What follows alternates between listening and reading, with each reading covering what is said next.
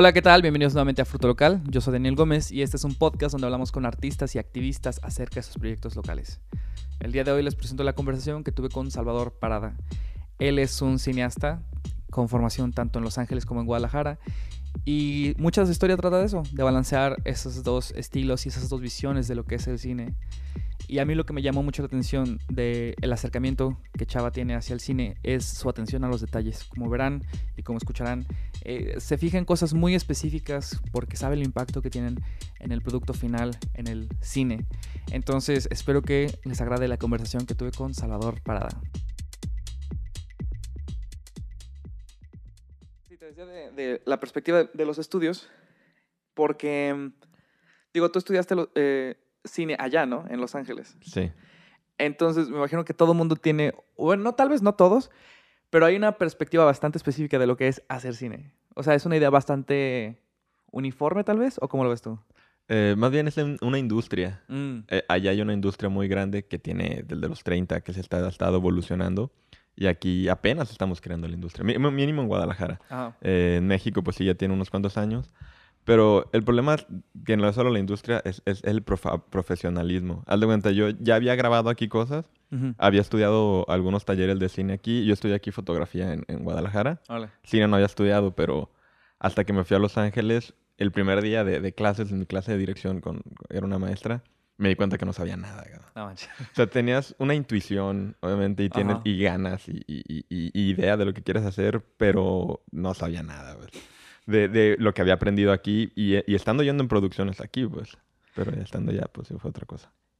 Y la gente tiene, o sea, ah, es que, es que siento que todas las universidades tienen su propio perfil, ¿no? De, de, lo que buscan y de lo que están formando.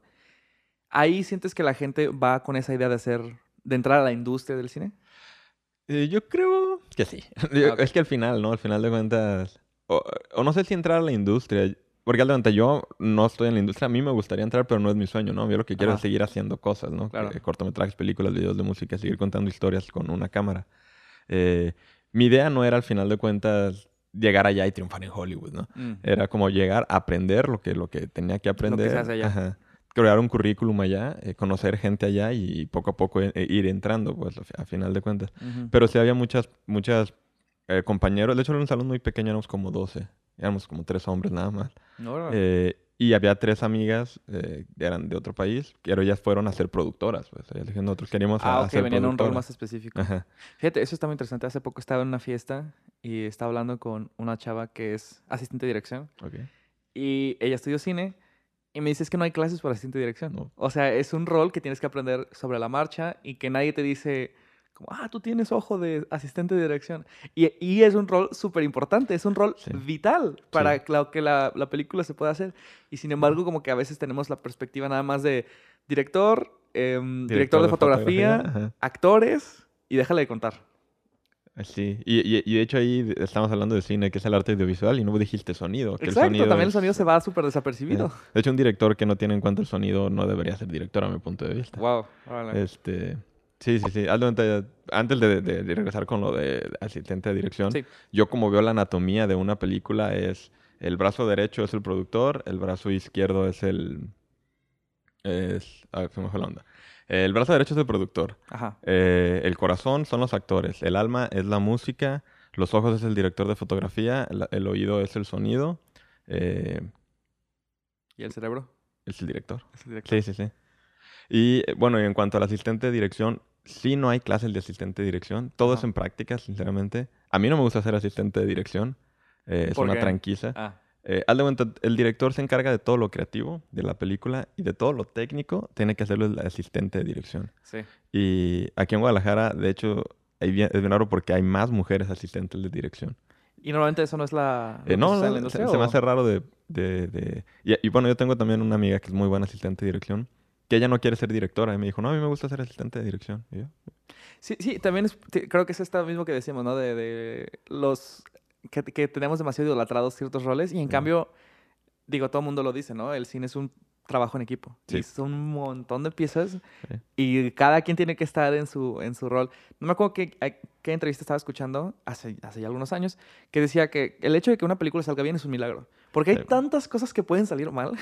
No, y salen mal. Y salen mal, pero que a final de cuentas, el hecho de que digamos, no sé, El Padrino, ¿no? O sea, ahí hubo 10.000 piezas diferentes que pudieron haber arruinado la película y sin embargo se supieron, se, supieron sobrellevar para poder entregar un buen producto. Sí, claro. Eh, todo, ¿no? Todo, todo. Hasta un simple videito a veces con el teléfono. Estás esperando a que se ponga la nube para grabar. sí. Eh, sí, es todo un conjunto casi casi tiene que ser milimétrico exacto para que quede como tiene que quedar. Sí. Eh, también muchas veces es, es, es un volado que no se entiende. Hace, rato que hablamos de Mad Max. Mad Max ni, los mismos actores entendían lo que estaban grabando hasta que lo vieron en pantalla. Entonces, creo que al final de cuentas es, es no solamente tener control en todo, sino también hacerle caso a la cabeza que al final es el director. Sí, fíjate que en el rol de los actores específicamente, siento que es algo que me imagino que mucha gente entra con la idea equivocada a, la carrera de actuación. Porque si tú ves películas, dices, ah, está viviendo esta emoción y así, ¿no? Y de repente llegas al primer de grabación y te dicen, aquí es donde tu mamá se muere. Es como que, oye, todavía no he creado ese vínculo, pero como actor profesional, tú, tú no ves la película. O sea, tú la estás actuando en desorden, este, tal vez tienes que fingir que son las 6 de la tarde y son las 6 de la mañana.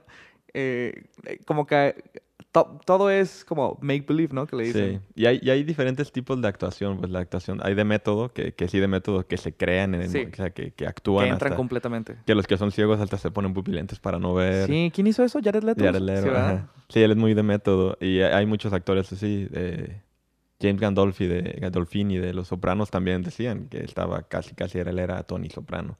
Ah, uh, oye, qué rol tan interesante para adentrarte completamente. Sí. Y hay muchos así, pues también Jim Carrey, ¿no? Hay un documental que, ah, que sí. loca y todo. Eh, y que me habías preguntado otra cosa antes de lo de los actores, de, la, ah, de la interpretación. Sí. Sí, haz de cuenta, e, eso también depende de cómo sea el director, ¿no? Yo soy un director que a mí me gusta haber actuado mucho antes. Ah, ¿en serio? actuado no, haber yo, no me considero así como el súper director de actores. Yo ensayo mucho con ellos. Ah, ensayo mucho con ellos para cuando lleguen ahí ya sepan lo que, lo que necesito. ¿Y todo eso es en preproducción? Todo eso es pre.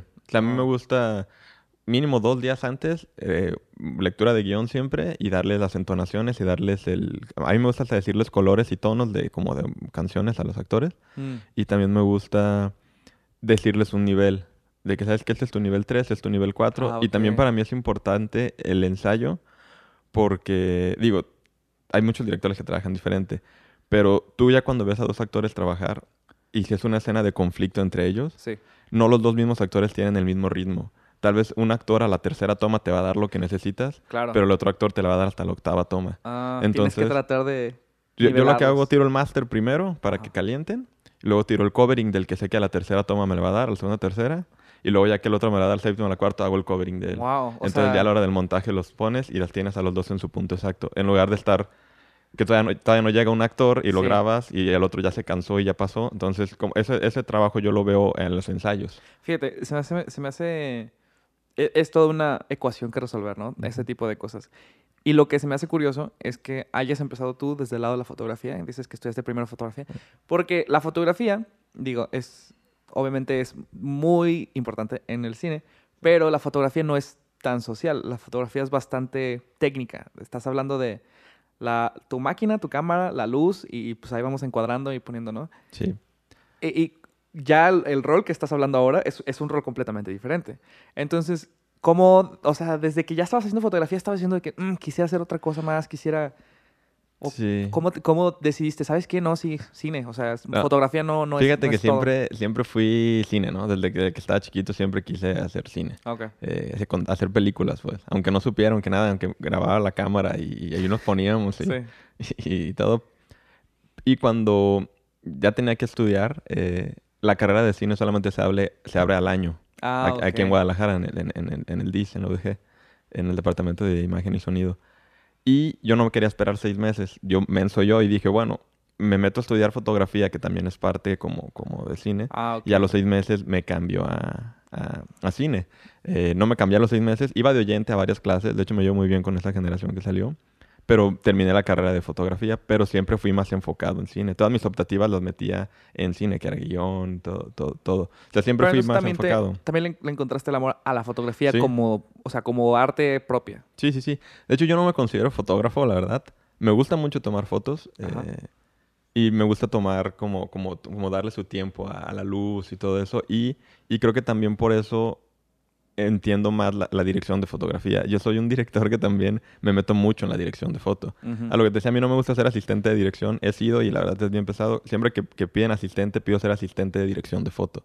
Ah, Cuando necesitan de dirección. Ah, oye, oye, ¿sabes que no hay dirección? Puede ser asistente de dirección. Siempre digo, no, prefiero ser asistente de, cámara o asistente de dirección de foto. Me gusta más. ¿Porque es un mundo que, entiendes más o simplemente que te encuentras más cómodo? Eh, me gusta más. De parte, el asistente de dirección es muy técnico. O sea, me gusta hacer cosas que hace el asistente de dirección que cuando soy director las hago, como el plan de rodaje, ah, eh, coordinar al equipo y todo. Eso me gusta hacerlo, pero todo lo demás... Pero también digo, eh, el, rol de, de director, a lo que tengo entendido, también depende mucho de que sepas eh, delegar, de que sepas que no puedes hacer todo y que ah, tienes que confiar en alguien. Digo, por algo contactas a esas personas que contactas porque quieres, ok, tú eres el director de fotografía. Obviamente sí voy a estar involucrado en elegir ciertas tomas, pero confío en que tu ojo no me va a dar la, el resultado que yo quiero. Sí. Ah, pues, pues, viste los dos cortos, ¿no? Sí, de hecho ya quiero entrar a uno de esos porque tiene... Específicamente el de Kind of a Love Story, digo, lo grabaste en, en Los Ángeles. Los Ángeles. Y me llamó mucho la atención porque es muy colorido. Los, colores son muy fuertes. Me imagino que parte es el set, parte es corrección de color. Pero ese tipo de cosas, digo, o sea, ahí cómo se reparten las labores entre el director de fotografía y tú. Sí, eh, eh, eh, bueno, vamos a entrar directo a eso porque lo hizo con un director de fotografía japonés que se llama Rico Kaganawa. Súper talentoso, la verdad. ¿Lo conociste en la carrera? En la carrera, de mi compañero de carrera. Puede ser bueno en algo, pero siempre va a haber un asiático que lo haga mejor. la verdad. y no, y Rico es súper talentoso. De hecho, hablo muy seguido con él. Ah, qué bueno. y él... O sea, es una amistad que, que, mantienes. Sí. Yo, yo lo que hago siempre doy muchas referencias, ¿no? De que, mm. ¿sabes que Esto es lo que quiero hacer, esto es lo que me gustaría hacer. Y lo que yo hago, y a muchos directores de fotografía no les gusta el yo encuadro. Okay. Hay, hay, directores de fotografía que ni les gusta que agarren la cámara. Yo llego y a mí me gusta agarrarla. Eh, y yo encuadro. Y le digo, ¿sabes qué? Este va a ser mi cuadro, tú ilumina. Yo no me voy a meter en la iluminación en nada. Tú ya sabes cuál es mi idea que tengo, tú proponme y, y ahí va. Yo encuadro. Pero también hay veces, al de Rico proponía mucho, que me decía de que, oye, este encuadre está repetido al otro, porque como es japonés no les gustan los encuadres repetidos. Y eso lo aprendí de él y también me ha ah. servido mucho. Eh, entonces le decía, ah, cabrón, ¿cómo? Y me decía, ¿qué te parece si lo tiro por acá? Y ya lo veía y le decía, ah, ¿sabes qué? Pero bájale tantito o, acá. O sea, muy colaborativo. Sí, sí, sí. soy, yo soy muy así. De hecho, eh, esa que fue mi primera experiencia como ya dirigiendo algo, algo dirigiendo ya con actores, padres, sonido y todo. Sí, sí. Hubo un momento como a la cuarta, a la cuarta toma que, que llegué y uno de los actores era mi roomie en ese momento. ¿Quién? Eh, el, que es este Rubén, ah, el, protagonista. Sí. y y me acuerdo que me senté y, grité corte y me llevé las manos a la cabeza. Y me dijo de, oye, ¿qué pasó? ¿Lo viste mal o qué onda? le dije, no, sabes que la verdad veo todo bastante bien, pero yo siento que no estoy haciendo nada. Le dije, siento que yo nada más estoy diciendo acción y corte. Y me dijo, ¿sabes por qué? Porque hiciste una preproducción bien chida. Mm. Y me dijo, y todos entendieron tu idea y, y así estás haciendo un muy buen trabajo de director. Entonces dije, ah, qué bueno. Y me dio mucha tranquilidad eso. Entonces ahorita ya sé que cuando me puedo sentar, que es bien raro que me siente cuando estoy eh, dirigiendo, es porque estoy haciendo las cosas bien. Y fíjate, justo antes de que empezamos a grabar, estamos hablando de que, de que traes varios proyectos y estás bastante ocupado. Pero esa es la, la, la curiosidad del rol de director, que es nunca es una sola cosa, porque estás en la preproducción de algo, mientras estás en la postproducción de algo, y tal vez estás a punto de empezar producción de otra cosa. Sí. Y, y, no nada más es llego, grabo y listo, ¿no? Se acabó. Por ejemplo, tú en la parte de edición también eres, o sea, ¿eso, eso dejas más las manos eh, para otra persona o también? ¿También, metes mano? Sí, creo que lo mismo que decíamos, ¿no? Bueno, es que también hay, diferentes tipos de directores. Yo soy un director que estoy todo el tiempo metido, a veces hasta caer gordo, mm. de de, con vestuario, con... Ah, ok. Con, no, no, soy así de que no, pero Super sí, micromanager. ajá, esa tele como que no... Como, o sea, tú puedes hacer lo que quieras, pero al final la última palabra la tengo yo, ¿no? Sí. Y, y si eso que no veo como a lo que yo tengo en la cabeza, como que no, y, y, y es, a mí me cuesta trabajo como, como pedir las cosas, mm. entonces no, no, no, no, grito ni nada, pero ¿sabes que esto no iba como por aquí o no te latería? O tú cómo ves esto si esto está de esto, acuérdate que la paleta de colores de ella era bien diferente y así. Me imagino que también te saturas, ¿no? Por el mismo... Sí, no, sí, sí. y, y, en la edición casi siempre edito todos mis proyectos. Ah, ¿en serio? Excepto el de Errante, no lo edité yo. Había un editor, pero yo estaba atrás del editor. Ok. Ahora quiero, quiero entrar, igual, a seguir hablando de Kind of a Love Story, pero ahora sí al significado, porque sé que a final de cuentas el chiste es contar una historia, ¿no? Sí. Por más detalles técnicos que, que se puedan platicar. Esa historia se me hizo muy curiosa porque justo un día antes de que viera ese corto, no mentira, el mismo día que iba a escuchar ese, que iba a ver ese corto, estaba hablando con, con eh, mi mamá y la familia de mi mamá es de un pueblito Zacatecas donde es muy común de que la gente se va al norte, a Estados Unidos. Y antes me, me estaba contando que la gente pagaba 5 mil dólares para que alguien se casara con ellos y arreglaran los papeles. Que tardaba algunos años, pero que, que así se hacía, ¿no? Que te ibas al norte, pagabas y me estaba platicando una señora que, que se arrepentía porque nunca se casó y que, que, ahora estaba en descontento.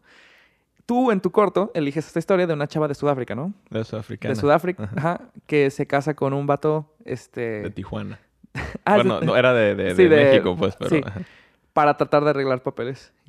Se me, se me hizo súper serendipia cuando escuché, cuando escuché la trama, o más bien cuando vi la trama, ¿Por qué, ¿Por qué, esta historia? ¿Por qué decidiste? Dices que es la primera producción. Digo, para escoger esa como tu primera producción tiene que haber algo como primera producción fuera de ejercicios. Sí, sí, algo ya propio que no es un examen, no es un proyecto. No proyecto entre amigos, no proyecto nada. Fíjate, esa fue como la tesis del... del ¿De la carrera? De la carrera, no de la carrera, del posgrado que hice ahí en Los Ángeles. Ah, ok. Y nos dan, creo que 10 días para escribir el guion y presentarlo a la maestra de guion y a la maestra de dirección y que te dijeran de que, ah, ok, este es el que vas a hacer. Eh, ya, habían pasado tres días y a mí no se me ocurría ni una idea. Eh, eh, Diego, que es el actor que hace de Rubén, él no vive algo así. él, él, se casó con una. Él es de Tijuana y él se casó con una, con una chica de California. Y se divorciaron a los dos años. Se divorciaron porque pues, no, no funcionó.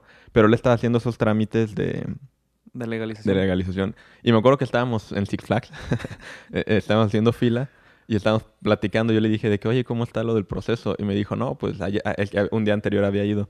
Me dijo, no, pues te, te llevan con un agente de migración y, te empiezan a preguntar, te pregunta cosas. Y yo, oye, ¿qué te pregunta? Y me dijo, no, pues te pregunta que si la amas. Y yo, Wow. Ok.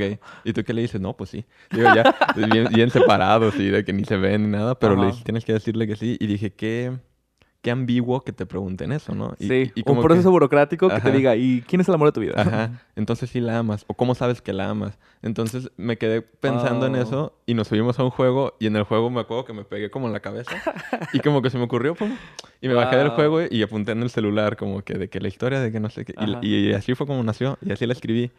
Y también porque no había tiempo de desarrollarlo como a mí me hubiera gustado. Y, y como para no meterme en problemas ni estresarme ni nada, dijo, hago como algo gorky, como una comedita así medio, medio, medio... Medio rom-com. Medio rom-com, medio gorky, eh, medio absurda también como llega la gente con sombrero y todo. Sí, sí. sí. El vestuario está muy caricaturesco. Sí. Y como yo sabía que no, no era una... Era, no era algo muy fuerte en cuanto a historia. O sea, mm. yo sabía exactamente lo que, lo que estaba haciendo me enfoqué en todo, en, en diseño de arte, en colores, en, en, que todo fuera bien simétrico. ¿Pero por qué dices que no era fuerte la historia? ¿A qué te refieres? Uh, bueno, es que eh, eh no fuerte. Una, una, emoción acá. Ah, okay. Sí, porque, no, o sea, tú, viste los, los, veías los demás de mis compañeros y todos eran dramas de llorando y, y sí. Y, de hecho, eh, cuando lo vieron los demás, me acuerdo que dijeron, la, la, que lo estaba presentando, de que, ah, sí es cierto, también el, el, el cine sirve para hacer historias bonitas. y, y, pero bueno, yo no, yo no me sentía como que tan fuerte, dramático, ni tan... tan Dramaturgo. Ajá, como que para que llamara la atención y todo. Y dije, bueno, voy a enfocarme en que el corto sea técnicamente bien bonito. O sea, que tenga una música bonita, que tenga mucho color, que tenga... La música. La simetría. O sea, digo, ojalá la gente vaya a verlo. Eso sí está en, Vimeo. En, Vimeo. Kind of a Love Story. La música, desde que empieza el corto, eh, te, y digo, es muy típico de, no muy Hitchcock, de que la música te deja entender de que algo está mal, algo está mal. Y eh, tu corto empieza igual, ¿no? La música tienes un súper molesto en la oreja, que te dice, aquí, o sea, se ve muy bonito el departamento, se ve muy acomodadito, la morra se ve muy bien vestido, pero aquí hay algo que está... Algo que no cuadra. Ajá. Este tipo de decisiones empiezan también desde ti, son colaborativas, son en preproducción, ¿cómo...? Esa situación fue... Fue después, eso ya fue en la edición. O sea, mi, ah. música, mi música, la idea de mi música era mucha guitarra, y era puras cuerdas. Ajá. Eh, pero el día que estábamos grabando, mi idea era que empezara el corto en la misma toma, pero que la ventana estuviera abierta y que estuviera entrando aire por la ventana y mm. ella llegara y cerrara la ventana. Pero estaba lloviendo afuera y no podíamos abrir la ventana. Okay. Entonces tuve que pensar en de que, ah, bueno, ya deja un libro, pero en qué, o sea, ¿qué sirve eso a la historia que ya deje un libro, no? Entonces, hablando con el de la música, le dije, no, sabes que aquí tenemos que poner eso, que algo, algo inconforme, o sea, la ventana abierta para mí representaba algo que yo quería lo, lo, que algo está mal, ¿no? Ok, sí, eso sí me da mucha curiosidad porque podrías irte, o sea, si yo, si no hubiera tenido esta conversación contigo, pude haber pensado que eso era desde antes. Y sin embargo, es una ah, termina siendo una resolución a un problema que presentó el clima. algo que no tiene nada que ver con la música. Sí, exactamente. Entonces, ahí tienes, me imagino que tú ya tienes como la pauta emocional del, del corto. Y bueno, ya no lo pude satisfacer con este elemento, pues vamos introduciendo otro elemento. Sí, claro. Y, y fíjate que más que nada fue cuando lo revisó mi maestra de dirección, esta, lo vio y, me y ella fue la que me dijo de que, oye, eh, no tiene sentido que ella llegue y deje un libro. ¿Por qué hace eso? Y dije, ¿Eso fue en pre? Eso ya fue en, el primer corte que ella vio. Ah, ok, ok, ok. Porque en el guion original ella cerraba una ventana y cerrar la ventana sí tenía una connotación psicológica y una narrativa. Y, le dije, no, es que fue por resolver esto. Y me dijo, no, pero es que sigue sin decirnos nada del personaje y nada de la historia. Mm. Me dijo, ¿puedes resolverlo de alguna forma? Y dije, ah, pues con la música. Dije, con la ah. música voy a crear como ese conflictito, decir como que no está todo, todo cuadro. Entonces, en ese caso, por ejemplo, es más muy interesante esto de estudiar cine. Nunca lo había pensado así. Pero, por ejemplo, tú, eh, tu proyecto es este corto. ¿Ella ve el primer corte? ¿También le tocó ver ya el corte final? Ya presentado. Ah, ok. ¿Y ese es en el que se basan para tu, pues, tu calificación, tu tesis, lo que sea? Sí. Sí, sí, sí. De hecho, bueno, no, no, eh, eh, gané un premio con ese cuando, o sea, fue el que mejor le fue en, la generación ese, ah, año.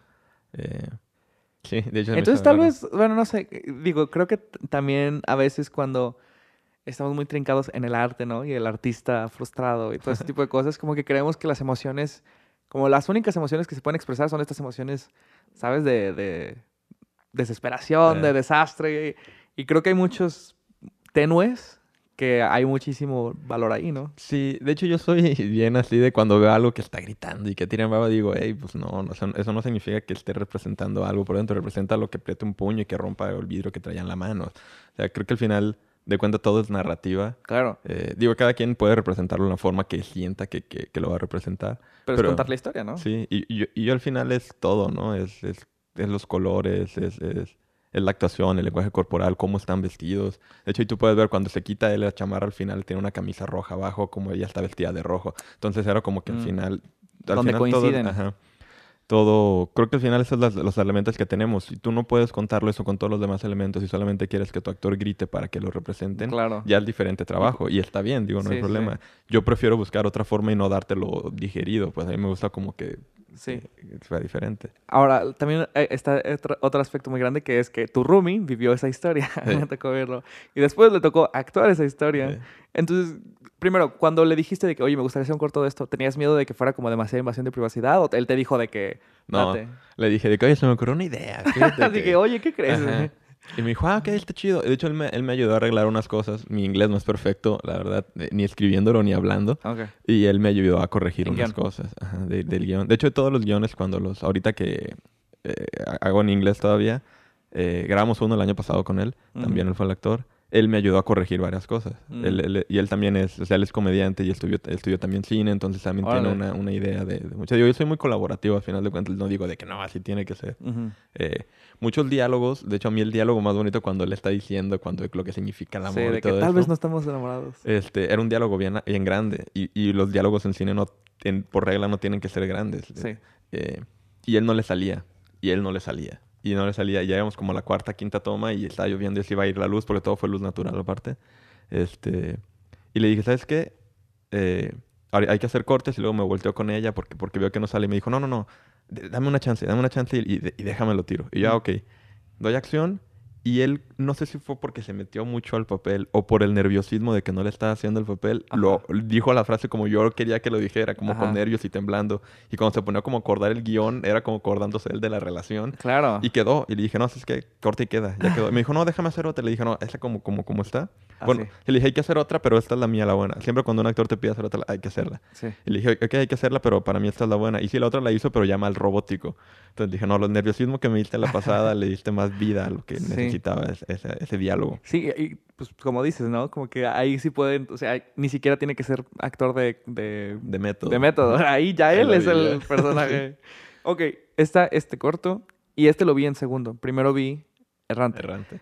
Y en cuanto puse la, la de Kind of Love Story, me contrastó muchísimo porque no podría, digo, obviamente sí podrían ser más diferentes, pero no podrías agarrar dos películas temáticamente, tonalmente más diferentes. sí, ya sé. Entonces, Errante es un corto que presentaste en el Festival de Cine de Tequila, ¿no? Tequila, ahí lo hicimos. Ajá, exacto. Primero que nada, lo hiciste en dos días, ¿verdad? dos días. Y eh, eh, escribir, editar, grabar. Todo. O sea, ¿qué pedo? ¿Cómo haces eso en dos días? Eh, bueno, primero que nada, y quise mandar esos dos. Tengo más cortos, pero okay. quise mandar esos dos por lo mismo, para el sí, contraste que, están contrastando, ¿no? Eh, pero lo mismo, son dos personajes, son dos personas con conflictos internos. Sí. Y, y el blanco y negro, la decisión, al final de cuentas, aunque yo sea el director y todo, las decisiones creativas o decisiones así las pide la misma historia, mm. al final de cuentas, ¿no? Y, y, esta historia me pidió que fuera en blanco y negro. ¿Por qué? Porque en lo otro, como, que, como yo sabía que la historia no era tan fuerte, quería que se, quería que se enfocaran en los colores, en, la, en, la, en el arte, en la, en la, simetría. Aunque también es muy simétrico, el, el, el, de Errante. Aquí yo quería que se basaran en los conflictos de los personajes. Y los colores iban a causar una distracción. Mm. Entonces, totalmente fue otra narrativa. Pero este guion nace, de, o sea, sabes que lo vas a grabar en ese tiempo, ya traías el guion contigo, nació en, ese, en, en esa iniciativa. Sí, haz de cuenta es, hay una iniciativa que se llama 48 horas, de, todo el mundo, en todo el mundo las hacen. De hecho estuve uno en Los Ángeles, pero ahí fue diferente. Ahí ellos te daban el guion y tenían 48 horas para dirigir. Allá, ah, allá era más como ejercicio de dirección totalmente. Ya. Estaba bien, bien, eh, estuvo fregón porque al final veías trabajos del mismo guion, pero uno de comedia, uno de terror, uno de drama. Entonces, pero ya al final, eh, ahí era un ejercicio de ejecución, ahí era totalmente de dirección. Sí. Y aquí te inscribes con un equipo de, de cuatro personas, más tú pues, y, y te dicen ah, si entraste o no entraste, y ya cuando entras ah, hay, un, hay una junta, que hay un banderazo de salida. En el banderazo de salida te dan dos actores, te dan una locación y te dan una frase. Y te dan, hay como varias reglas que, que, hay, que, que hay que cumplir, ¿no? Y, y, ya te dicen, tienes 48 horas a partir de aquí. Y ya todos los equipos se fueron. A mí, me a mí la locación que nos tocó fue donde fue la fiesta de bienvenida. Ah, Entonces tenemos que esperar a que se fueran todos los de la fiesta. Era como una hacienda, ¿no? Era una hacienda. Y, y sí, empezar a escribir. Y empezar primero a recorrer los lugares que teníamos que hacer a fuerzas. ¿Y cuál fue la frase que te...? Era Dios, tequila y palos. Ah, ok. Eso estaba como medio a fuerzas, pero por mí yo no lo hubiera puesto. eh. Digo, funciona sin eso, pero creo que de alguna manera te debió haber forzado a, a escribir la historia alrededor de eso. No, y aparte fue un, fue un rollo. Al momento yo ya tenía, tenía como cinco o seis ideas, ¿no?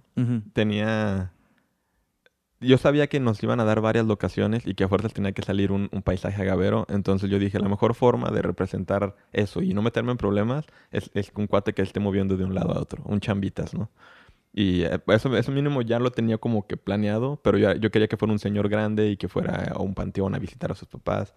Pero a la hora que nos dan a, él y a la señora fue como, ¿y ahora qué hago? Y, y de hecho las primeras 24 horas no hicimos nada que escribir el guion. Wow, o sea, todo lo grabaron día. Sí, hablé con el productor, que es súper buen productor y también es buen director, Alexis. Y él quedamos de que, ¿sabes que Yo no quiero tirar nada hasta no tener el guion. Mm. Porque no, de nada me va a servir empezar a tirar sin una historia, sin saber a dónde voy a ir. Claro.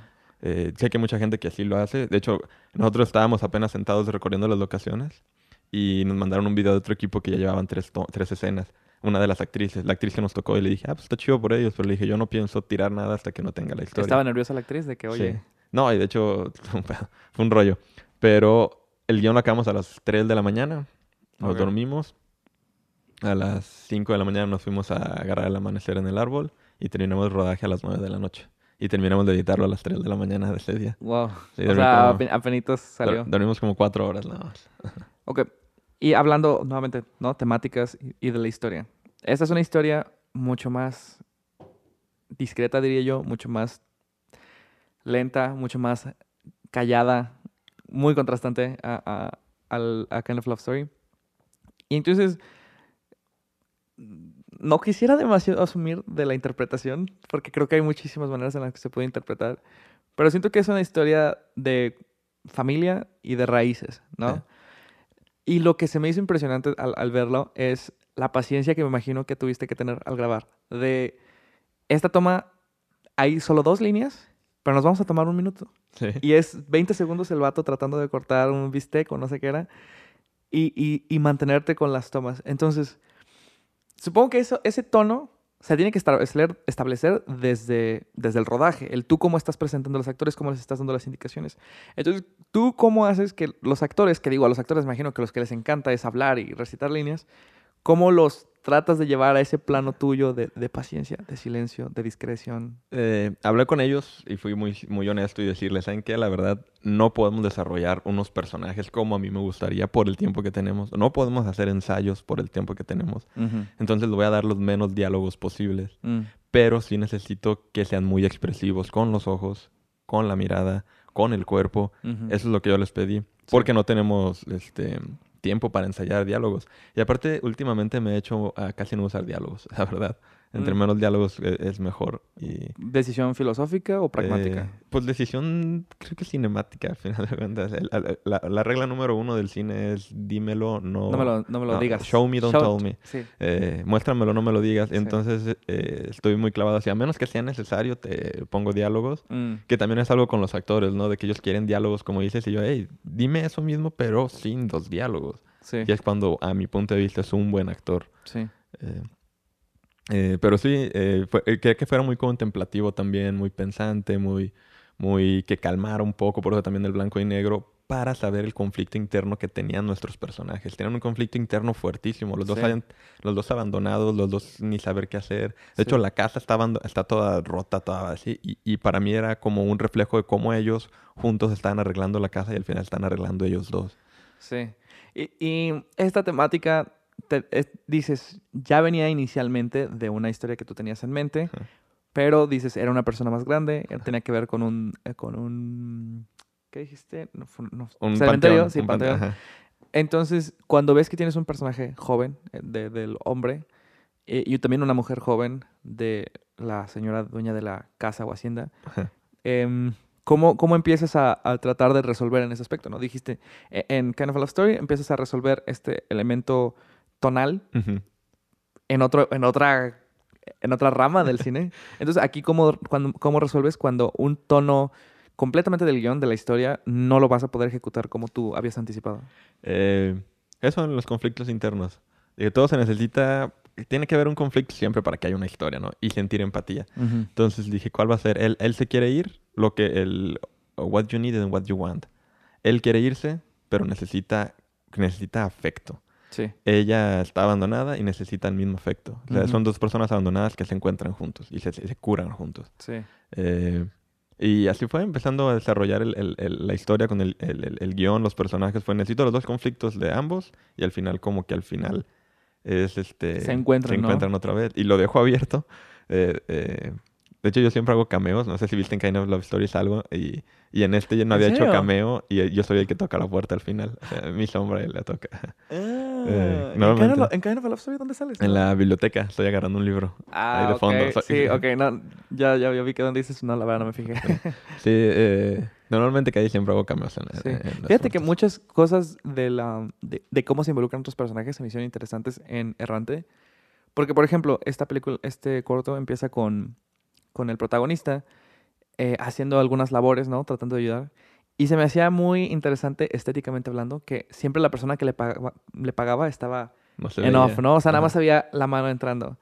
Eh, no te voy a pedir que me expliques, o sea, por qué eso, pero ¿de dónde tomas ese tipo de, de decisiones creativas? Eh, este fue, también a veces son circunstancias, ¿no? Yo también quería que como que nos enfocáramos solamente en ellos dos, casi no hay nadie, no sale ningún otro personaje.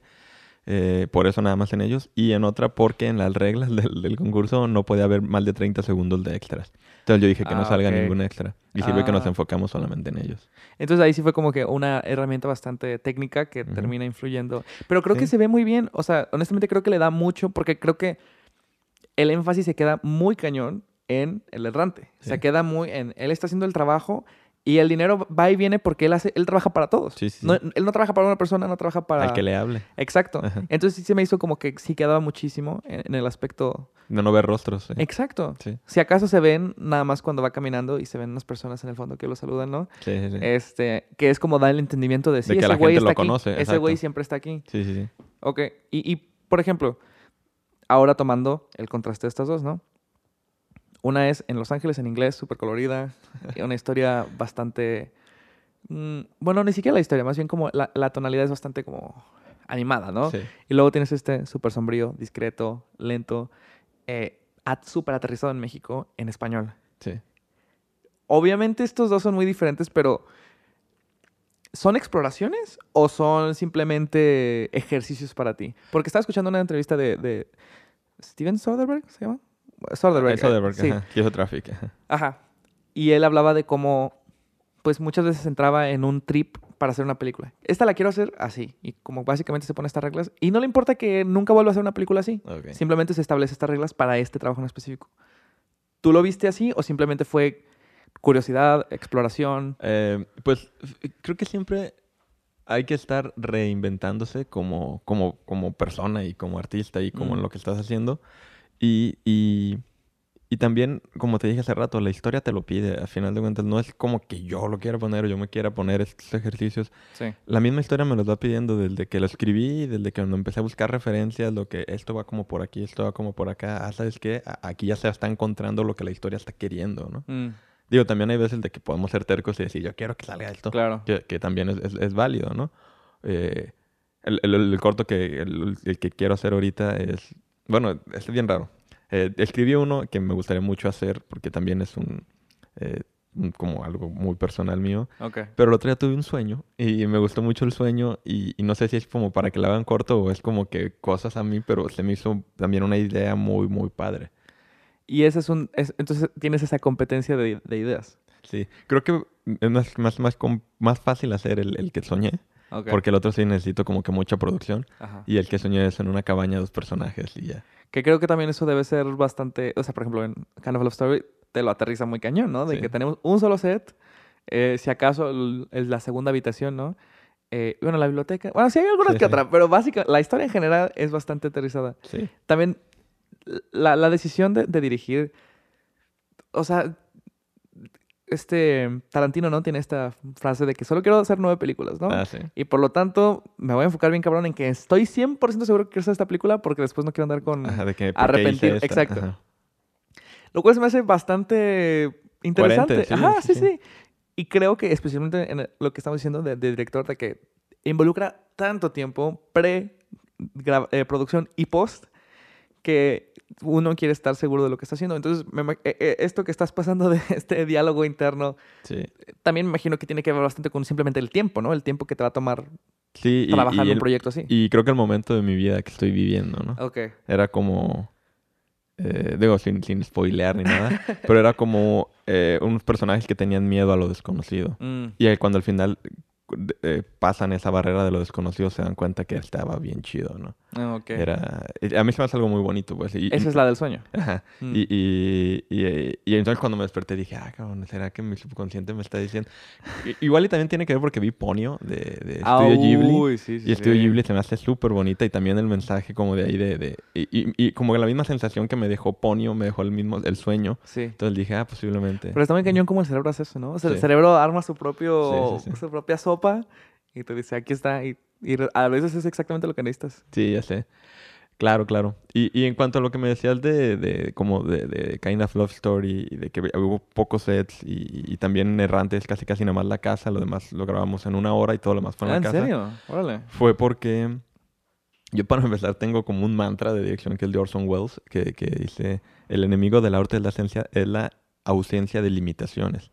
Entonces, entre menos cosas tengas, te haces más creativo. Ah, Entonces, yo también dijo de que yo, yo, dije al escribir solamente para poder grabarlo todo en un día, los dos los grabé en un día. Ajá. Eh, ah, también, ¿qué los Kind of Story todo fue en un día. Wow. Eh, 15 horas de rodaje, los dos más o menos.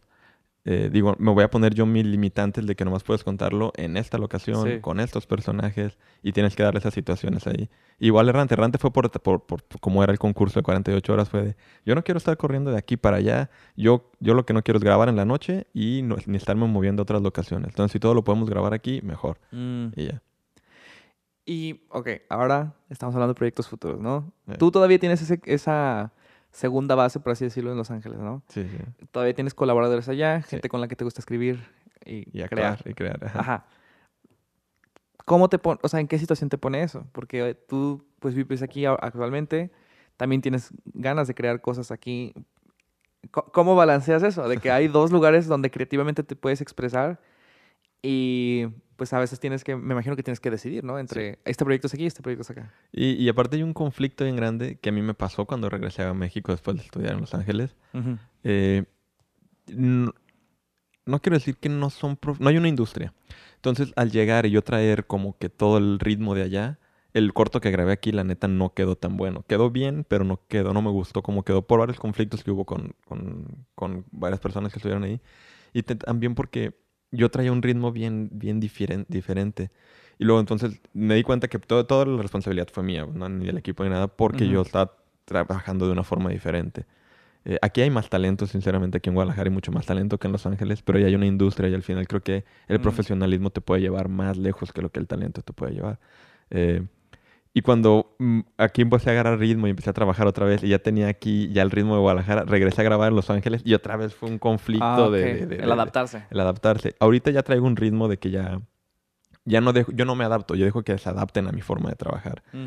Eh, el año pasado, en enero, grabé un corto en Los Ángeles. Eh, no lo terminamos de editar porque hubo un problema con una toma y tenemos que hacer un reshoot, pero donde grabamos estuvo cerrado por COVID.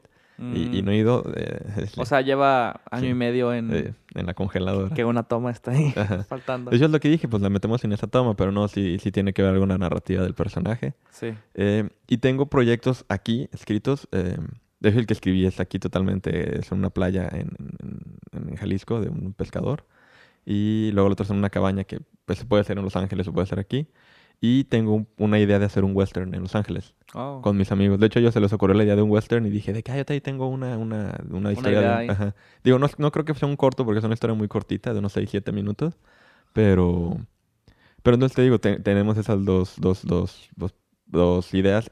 La verdad, en no hay ninguna hay dinero. Aquí estoy esperando bajar, bajar financiamientos, pero me, me, sale más barato a mí, sinceramente, grabar en Los Ángeles. ¿En serio? ¿Por, ¿Porque tus amigos ya tienen equipo y eso? Sí. Eh, eh, y porque ahí hay muchísimas ganas. Aquí también hay muchas ganas, pero aquí hay un problema muy fuerte que pues es el, la economía, a final de cuentas. Allá un cuate trabajando de mesero. Sí, pues, claro, se puede, se puede financiar. Sí, sí, sí. Entonces hay, hay, una página como un Craigslist de, de creativos. Entonces tú dices, hey, necesito un sonidista para para un proyecto y llegan siete güeyes. Ah, ok, ok. Y no hay dinero, o nomás tengo cinco dólares. O necesito una actriz de 72 años y hay una cuadra de, de gente haciendo eso, aunque no haya dinero. Sí. Y aquí es de que no, pues mínimo págame el Uber, o que haya comida, o necesito dinero. O, o, vienen y te lo hacen de paro, pero están cansados como diciendo de que, pues, güey, la neta no me estás pagando y me estás pidiendo otra toma. Entonces creo que es parte de, de, de, que allá haciendo cualquier otro trabajo puedes vivir y entonces te da un poco de libertad de poder hacer lo que quieres, que aquí no, aquí sí como que te pesa un poco decir de, ah, voy a sacrificar un día de trabajo por ayudarle a este güey que no sé ni qué va a hacer. Sí, sí, sí. Eh. Y por ejemplo, tú te pones a pensar en, digo, eh, estabas hablando de que uno de los cortes que quieres hacer es acerca del miedo a lo desconocido. Sí. Así que supongo que el futuro debe ser un tema complicado, pero el pensar en, ahorita estoy haciendo esto, ¿piensas en a largo plazo qué quiero hacer? ¿O todavía no? Creo que siempre lo he pensado. Okay. Digo, lo ideal para mí es, eh, eh, yo lo que quiero es seguir haciendo proyectos porque eso me puede facilitar a mí a la hora de que quiera pedir una green card o una visa de, trabajo y ah, más como artísticos. De hecho, ya como cuando estaba estudiando investigué y todo, nos cuesta una lana y te pueden decir que no. Y la abogada me dijo de que tú haces un chorro de proyectos y mándale un chorro de festivales y entre más internacionales mejor. Para la hora que pidas te digan de que, ah, ok. Pero ya tiene un expediente. Pero lo que también no quiero es llegar allá ya con la visa y decir, ¿y ahora qué hago? No, pues trabajar de mesero, ¿no? Pues no, es como, como ya llegar con un ritmo, con unas ideas, con una gente y con varias cosas. Pero sí, creo que la... Igual no tanto vivir allá, pero sí trabajar allá. Mm. Creo que eh, es lo ideal porque ya está la industria. Sí, y creo que también lo que mencionas es que el ritmo de la industria es un ritmo más eficiente, ¿no? Sí. Ok. Oye, muchas gracias, Chava. Ah, gracias por haberte lanzado. Este, no sé si quieras que la gente te siga en redes. Ah, pues sí, si quieren, sí. Les puedo dejar mil redes, pues. sí, y si quieres, déjales el corto en los de. Sí, eso también. El, el link. Love Story. Se los voy a dejar. Pero ¿cómo te encuentran en redes? Eh, en Instagram, salparat5. Es que acabo de cambiar mi Instagram. salparat5. Eh, en Twitter, arroba chiavita con doble T. Y en Facebook, Salvador Parada. Ah, vaya. Y ahí les dejo el link a Kind of Love Story para que lo chequen. Venga. Gracias. No, ok. Uh. Muchas gracias por haber escuchado este episodio de Fruto Local. Espero les haya parecido interesante. Y espero también que vayan a checar los proyectos de Chava. Les recuerdo que el corto Kind of a Love Story está disponible y les dejo el link en la descripción. Y también les recuerdo las redes de Chava, también se las dejo en la descripción. Nuestras redes también están en la descripción. Estamos como Fruto Local en Instagram y Facebook. Y yo soy Daniel Gómez, el ingeniero de audio es Coque Ochoa. La música es por Alex Sanfelice y nos vemos la próxima semana. Adiós.